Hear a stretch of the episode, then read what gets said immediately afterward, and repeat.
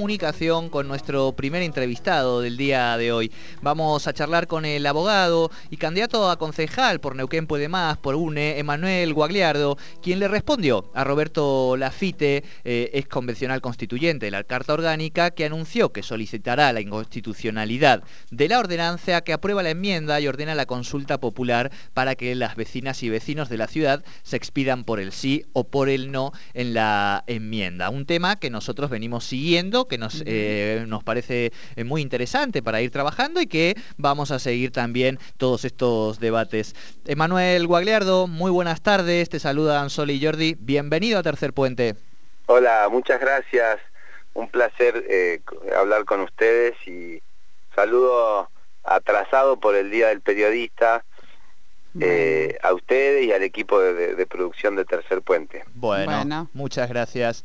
Eh, Emanuel, aquí venimos charlando mucho del tema de, la enmienda, este, lo venimos siguiendo y en este caso habíamos escuchado la voz disonante en torno a este proceso de Rodolfo Lafite y en ese sentido, eh, ¿a vos te parece que justamente sus declaraciones son, son un desatino este, en el sentido de esta profunda vocación antidemocrática? ¿Has planteado eh, a Rodolfo Lafite? Sí, en realidad en, principio eh, hay, un concepto que, me gusta eh, plantear en este caso y que es que eh, no hay nada más antidemocrático que ir a pedirle a un juez que suspenda un plebiscito, digamos. Y es un, es un, es un vicio que tiene, que tiene la política en algunas situaciones donde se judicializan algunos temas que son propios del ámbito de la, de la política y de la democracia, pero en este caso eh, eh, es muy fuerte la idea de que eh, se pretenda anular o impedir un plebiscito, que es que los vecinos y las vecinas de la ciudad opinen sobre un tema que ha sido sometido al proceso de la enmienda, que es una modificación puntual de algunas situaciones que eh, se considera que deben modificarse, pero que no son eh, eh, la materia de una reforma que requeriría una convención constituyente y todo un procedimiento mucho más complejo. Pero me llama la atención, además, yo quiero decir, porque la FITE pertenece a un espacio político, que es el MAPO, que en el año 1993, 1994, impulsó la enmienda en la constitución de la provincia del Neuquén. Eh, y es prácticamente lo mismo, porque la modificación de la constitución provincial estaba vinculada con incorporar el sistema DONT eh, y, unas, y unas modificaciones en el sistema electoral que no ameritaban una reforma constitucional, que hecho que sucedió 10 años después entonces, que ahora eh, plantee que hay una inconstitucionalidad en el mismo procedimiento, eh, yo creo que incluso Rodolfo debe haber participado de la redacción del proyecto de enmienda, porque además él siempre estuvo vinculado con el, con el, ejercicio del, del, del, Poder Ejecutivo, ha estado y conoce este tema. Entonces, llama la atención que convoque a una a una a, un planteo de estas características, ¿no? Eh, hay, mm, varias cuestiones tal vez que, podrían señalarse y en ese sentido conocer tu opinión respecto, se ha planteado mucho eh, la buena labor que hicieron en ese momento los convencionales que eh, em, modificaron en aquel momento la Carta Orgánica y que ahora, luego, 24 años después, deciden enmendarla porque ante la experiencia, esto fue manifestado por las diferentes posturas eh, que, que, fueron apoyando, porque bueno, recordemos que tuvo apoyo de la mayoría, la mayoría agravada que necesita, con lo cual había un acuerdo casi, si bien hubo voces discordantes, hubo un acuerdo importante, pero la mayoría planteaba esta cuestión, ¿no? Eh, reconocer el trabajo que hicieron en aquel momento los convencionales, pero que la experiencia de estos 24 años habían demostrado que estos puntos debían modificarse, que finalmente no se hizo un espacio más democrático donde hubiera mayor participación de las fuerzas minoritarias, eh, las elecciones.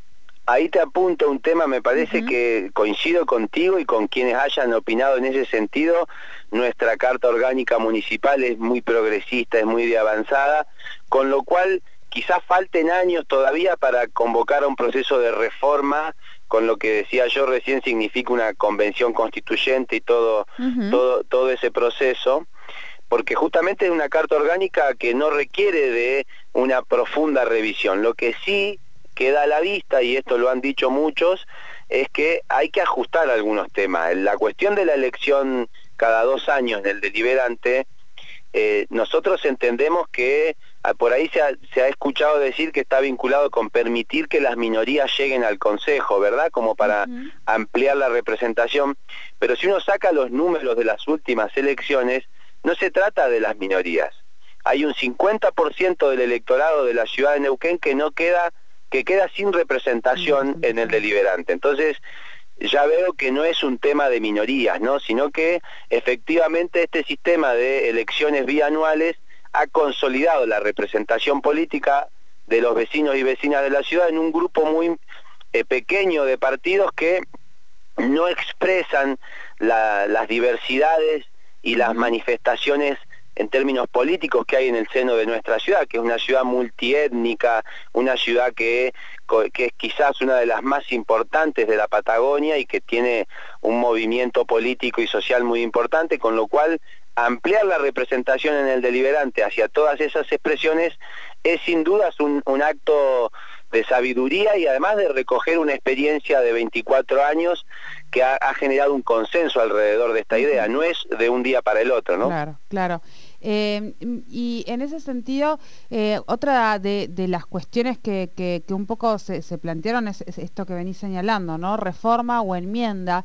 Eh, ¿Y cuál es el argumento? Y en esto por ahí más, no solo tu opinión como, como, como, como alguien de la ciudad, sino también como abogado, ¿cuál es el, argumento que presenta la FIT para decir que esto es inconstitucional cuando en realidad esto es un, uno de los mecanismos que están dispuestos dentro de la Carta Orgánica? Darlo de esta manera, con una mayoría grabada y luego un referéndum de, la, de, los vecinos y vecinas de la ciudad?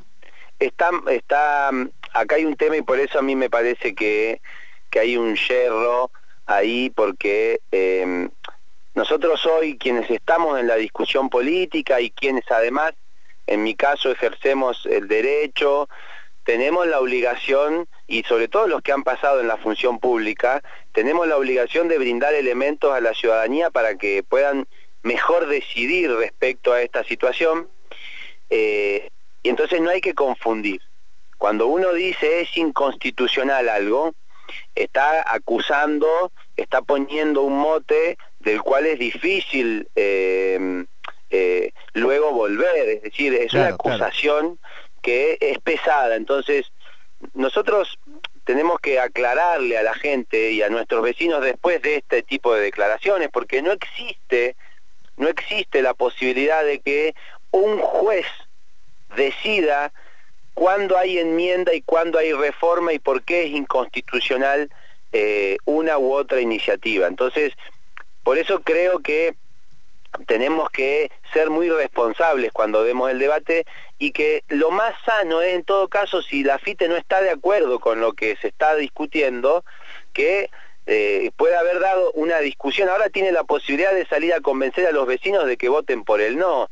Esa es la línea que a nosotros nos parece. Pero luego te doy un, un dato más respecto a la enmienda o la reforma. Eso es una decisión política del órgano colegiado, porque eh, la enmienda y la reforma están vinculadas, una, a la modificación de ciertos aspectos muy puntuales, como puede ser en este caso la eliminación de la elección bianual, que no modifica el sistema democrático. Lo que está diciendo es que la integración del Consejo Deliberante no se va a modificar en el plazo de cuatro años, eh, pero no está modificando el sistema representativo. Claro, claro. Eh, eh, eh, perdón, Eva, la última en ese sentido, sabemos que tenés también otros compromisos este, con otros colegas.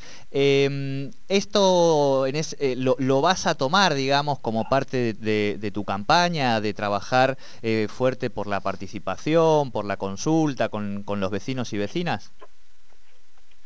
Sí, nosotros ya estamos iniciando